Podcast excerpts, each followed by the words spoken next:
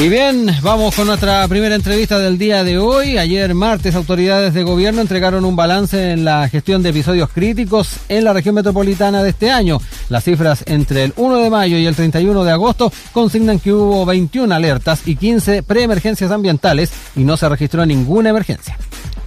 En cuanto a los factores que incidieron en la calidad del aire, estuvieron las malas condiciones de ventilación, sumadas a la ausencia de precipitaciones y las bajas temperaturas. Pero también se apuntó al uso de leña, que representa un 38% de la contaminación. Para ahondar en este balance, ya estamos en contacto con Sebastián Gallardo, Ceremi del Medio Ambiente de la región metropolitana. Muy buenos días, Sebastián, ¿cómo estás? Buenos días, Daniela, buenos días a los auditores, buenos días, Rodrigo y ahí a todas las personas que están trabajando en la radio hoy día. Muchas gracias. Gracias ah, por... Eh, Feliz septiembre. Feliz, pues partimos con, con viento. esperemos que haya, eso, y esperemos que haya viento no solo para encumbrar los volantines, sino para limpiar el aire. Sí, se ha notado una, una mejora sustancial después de la última lluvia. De hecho, no, después de la última lluvia no hemos tenido ningún episodio crítico. Buenísimo. Eh, importante, Sebastián, eh, entrando ya en, lo que fueron los, eh, los informes que, se dieron el día de ayer, hay una baja tasa de comparación con el año pasado, cuando obviamente los efectos de las cuarentenas se hicieron sentir y se tuvo la mejor calidad de aire desde que se tiene registro. ¿Cómo poder también hacer esa evaluación del año 2021, tomando en cuenta lo, difícil que es por esa condición especial que se dio el, 2020? Así es, es difícil hacer comparaciones. Mm. Eh, con el 2020, pero pero también es difícil hacer comparaciones con los años anteriores, porque eh, las condiciones climáticas han cambiado de forma sustancial en los últimos años y de forma muy notoria. Eh, eso también nos indica que, es complejo buscar hacer comparaciones, más bien analizar el año, digamos, en su mérito, que, que no ha sido un buen año en términos de calidad del aire eh, que hemos tenido cifras que, que han sido complejas, a pesar de que eh, la mejora sustancial durante los años ha, ido mejorando. Eh, ¿Puede verse de alguna forma también el vaso medio lleno y apuntar a que no hubo ninguna emergencia ambiental o debe analizarse la gran cantidad de episodios de preemergencia, Sebastián? Mire, no, no sé si es, ver el vaso medio lleno. hay una cifra que a mí eh, sí me gusta analizar, más allá de la cantidad de preemergencia y emergencia, porque eh, si tú constatas una emergencia eh, o una preemergencia a las 11 de la noche y esa y las cifras no mejoran hasta las 12.10 de, de, de la noche o, al, o a las 0.10 del día siguiente, son dos días de preemergencia. Cuando eh, técnicamente no son dos días de preemergencia, porque en el fondo a lo mejor al día siguiente amanece un día superventilado. Eh, entonces, a mí me gusta más revisar la cantidad de horas a las que se han ido exponiendo eh, la ciudadanía a un episodio crítico.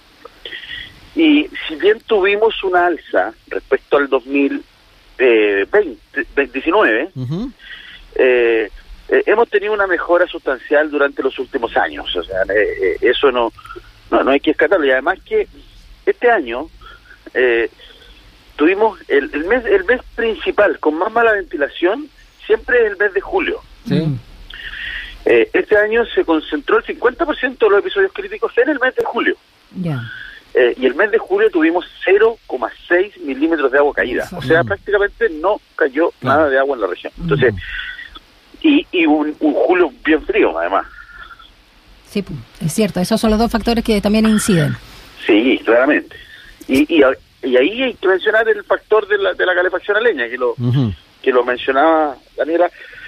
Eh, ¿Dónde se da eso? ¿Se, detecta ¿Ah? bien, Seremi? ¿Dónde se da ese, ese, uso de leña? ¿Está detectado? Se, se, da, se da en muchas comunas de la región, eh, sin, sin mucha diferencia entre eh, comunas más ricas, comunas más pobres, comunas rurales, comunas urbanas. Es bastante transversal el uso de la calefacción de leña, que es lo que es lamentable. ¿ya? Mm.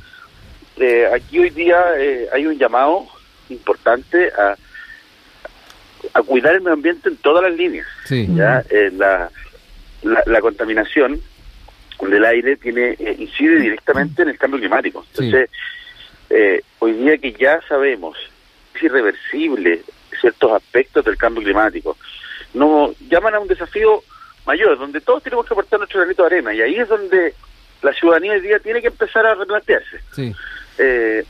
siempre tiene, tiene su cuota también, muchas veces, de romanticismo el tema de la leña. Sí, pero ya no da los tiempos. Pero ya no, ya no, ya no hay, no, no, hay, no hay espacio para, para esos lujitos. No, no, claro. Ahí cuentan, perdona Rodrigo, con fiscalizadores, ¿cuántos tienen también para la región y, y cuán eficientes son también, Seremi? Claro, hay un departamento que revisa eh, las fiscalizaciones que tiene la Seremi de Salud. Mm. La Seremi de Salud es la que fiscaliza. Eh, en los últimos dos años la Seremi de Salud se ha visto bastante sobrepasada con el tema de la pandemia. No es algo que, se desconozca y hemos hecho, eh, hemos impulsado que municipios empiecen a tener ordenanzas de leña, cosa de que los municipios tengan también la capacidad de fiscalizar. Eh, y eso eh, eh, ha ido creciendo en la región de, tal manera que los municipios también nos, nos, van, nos puedan ir ayudando a, a, fiscalizar, entendiendo que no sabemos si la pandemia se termina o no se termina, si qué va a pasar con los equipos de la Serie de Salud. Eh, importante también, eh, Sebastián, entrar en, un tema que tiene que ver también con, el invierno que, hemos vivido. Eh, recordemos que hubo cuarentenas, eh, eh, pero también es importante ver si efectivamente aumentó el flujo vehicular, de alguna manera cómo leer ese aumento de los días con mala calidad del aire, tomando en cuenta de que se supone que hubo menos circulación.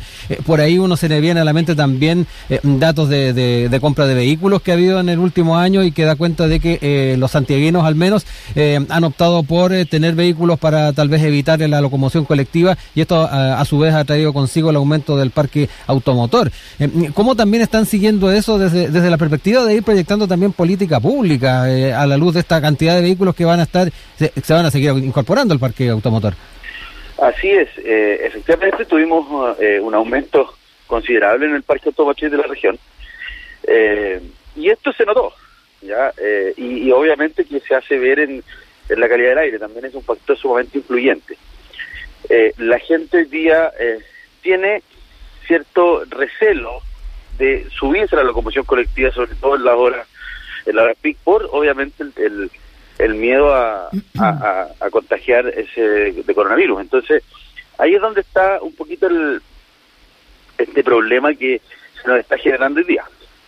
Pero se está viendo hacia adelante. Este año incluso había en algunos sectores que antes de la, del comienzo de la gestión de crisis críticos proponían que no hubiese restricción vehicular. Mm.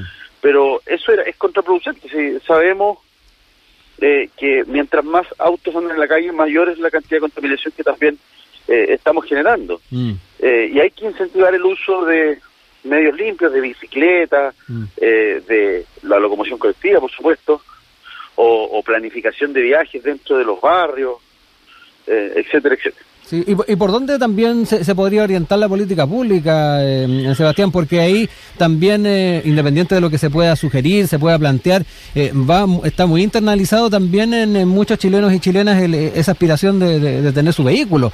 Ah, ahí también uno se encuentra con la pugna entre el, cuidar el medio ambiente, utilizar el servicio público de transporte y llegar a esa aspiración que muchos tienen ah, de tener un vehículo.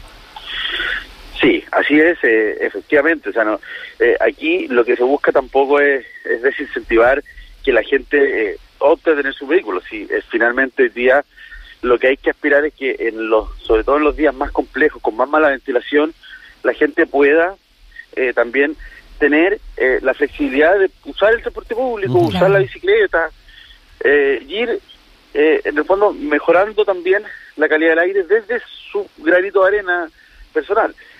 Ahora, ahí eh, hay que hay que mencionar que hoy día la restricción vehicular solo afecta, eh, en el peor de los casos, a vehículos que son eh, anteriores al año 2012. Claro. Entonces, hoy día, la verdad que con toda la actualización del, parque automotriz, yo no sé, y esa cifra estamos estamos viendo ahí cómo analizar esa cifra, ¿Cuántos de esos vehículos hoy día de la región metropolitana son anteriores al año 2012? Hoy día uno ve mucho auto nuevo en la calle. Entonces... Sí, Es que se opta por invertir además eh, eh, posterior a esa fecha. O sea, uno, los que compran el vehículo mm. justamente van a poner unas luquitas más, pero garantizar que van a poder circular. Sí, claro. Y, eso es lo que eh, también lo que hacen. Ahora, eso hay que, hay que analizarlo. hoy día se está analizando dos cosas que, que tienen que ver un poco con las políticas públicas que se determinen, que es la actualización del PPDA, que es el Plan para la Descontaminación de la Región Metropolitana. ¿Ya? Eh, y en base a esto es que eh, se debiesen tener ciertas consideraciones, eh, como el de los estudios climáticos del día de hoy. O sea, no podemos basarnos en, en un año normal. Cuando se habla mucho del año normal de lluvias, estamos hablando de lo que pasaba en el año 98, 99. Eh, y hoy día no es esa realidad. Claro.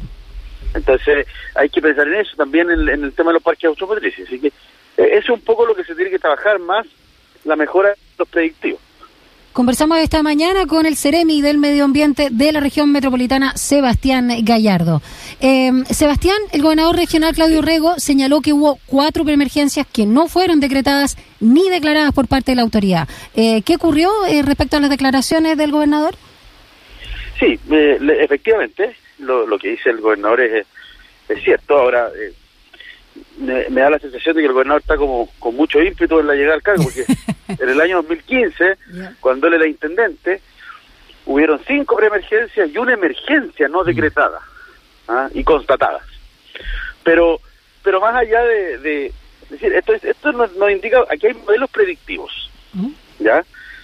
Hay un equipo profesional, ministerial y de la Ceremi que analizan los datos día a día y en base a modelos predictivos se determina el episodio crítico del día siguiente.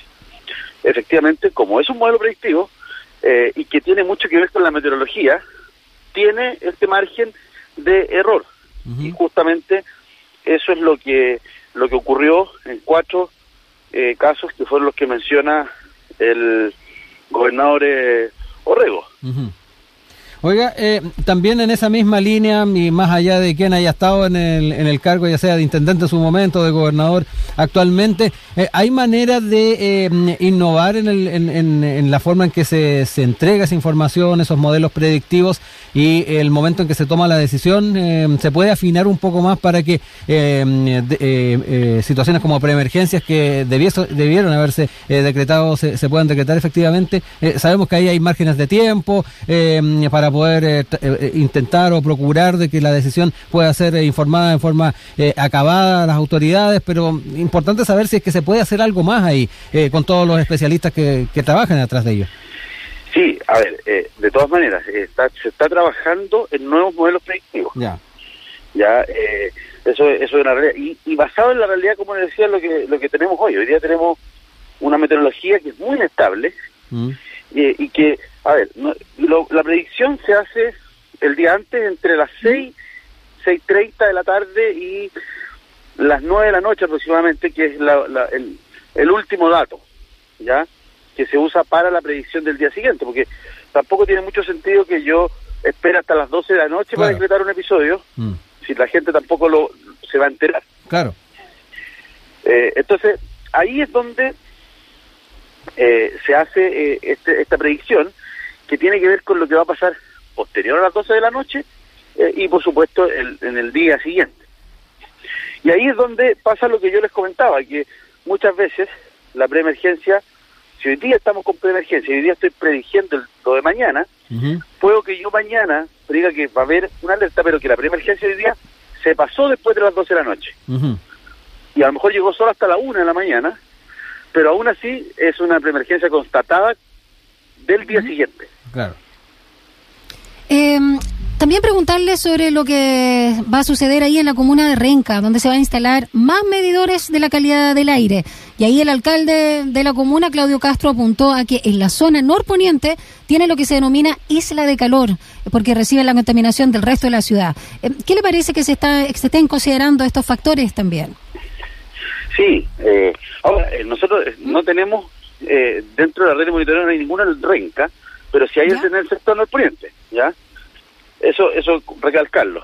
Ahora, todo lo que eh, venga en pos de entregarnos datos, eh, eh, siempre es bienvenido. Mm. Hoy día, además de, lo, de los medidores que hay en Renca, hay también en otras comunas de la región, hay universidades que poseen también medidores, pero pero lo, que hoy día están avalados por organismos internacionales son la, red de monitoreo que tienen que día maneja el Ministerio de Medio Ambiente eh, y que está en 11 puntos de la región, eh, lugares que son representativos de, de, la, de la población y que se, establecieron por estudios, sin prejuicio de que se pueda seguir creciendo en esta red, que sin duda va a seguir siendo así. Eh, Sebastián, me quedó dando vuelta un, comentario que hiciste durante esta conversación donde hablabas de, la meteorología dentro de la región metropolitana eh, y, de, los cambios que obviamente existen y que de repente dificultan el poder eh, establecer una preemergencia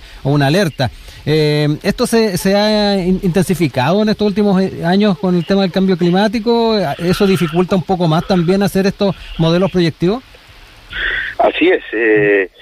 yo, yo yo personalmente llevo solo dos meses como, sí, No, no conozco lo que, pero, pero los equipos de aire, que son equipos mm. eh, que han trabajado durante mucho tiempo eh, estos temas, eh, hablan de que la meteorología está muy cambiante. O sea, hay de repente predicciones de que la región metropolitana va a tener 3 grados en la mañana, que es a la hora donde hay concentración de contaminantes, pero resulta que en la mañana amanecemos con menos uno, con menos dos. Mm.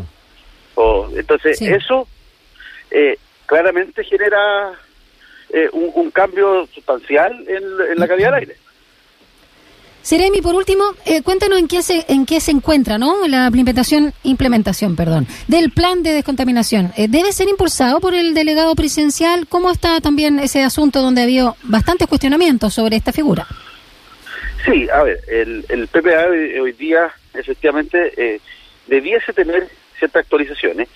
Y yo creo que independiente de quién lo guíe, eh, si es el delegado, si es el ministerio eh, o el gobernador, eh, lo importante es que todos los actores hoy día podamos estar integrados en esto. Ya hoy día hay un Consejo Regional para el Cambio Climático que se llama COREC, que es una mesa que hoy día está trabajando, y que efectivamente le integra el delegado presidencial, eh, y esta mesa, eh, nosotros hemos invitado al gobernador que se sume, eh, porque creemos importante que así sea, puesto que los gobernadores, con el proyecto de ley que hoy día está con su urgencia en el Congreso respecto al cambio climático, les da la presidencia del COREC a los gobernadores y los pone como líderes en los planes para el cambio climático a nivel regional. Entonces, eh, es importante que desde ya empecemos a trabajar en conjunto, más allá de las diferencias políticas que puedan haber eh, bueno, eh, importante entonces haber conocido eh, los alcances ¿ah? de, este, de este balance de gestión de episodios críticos y bueno, ¿ah? el poder eh, ir tomando algunos, algunos elementos de lo que hemos estado conversando para los que podamos tener el próximo año. Importante también ver cómo se va asumiendo el tema del el parque automotor, dada también la cantidad de vehículos que se han incorporado. Sebastián Gallardo, Ceremi de Medio Ambiente de la región metropolitana, estuvo con nosotros. Que tenga muy buen día y un, como decía Daniela, feliz septiembre. Gracias. Igual para ustedes, que estén muy bien. Gracias.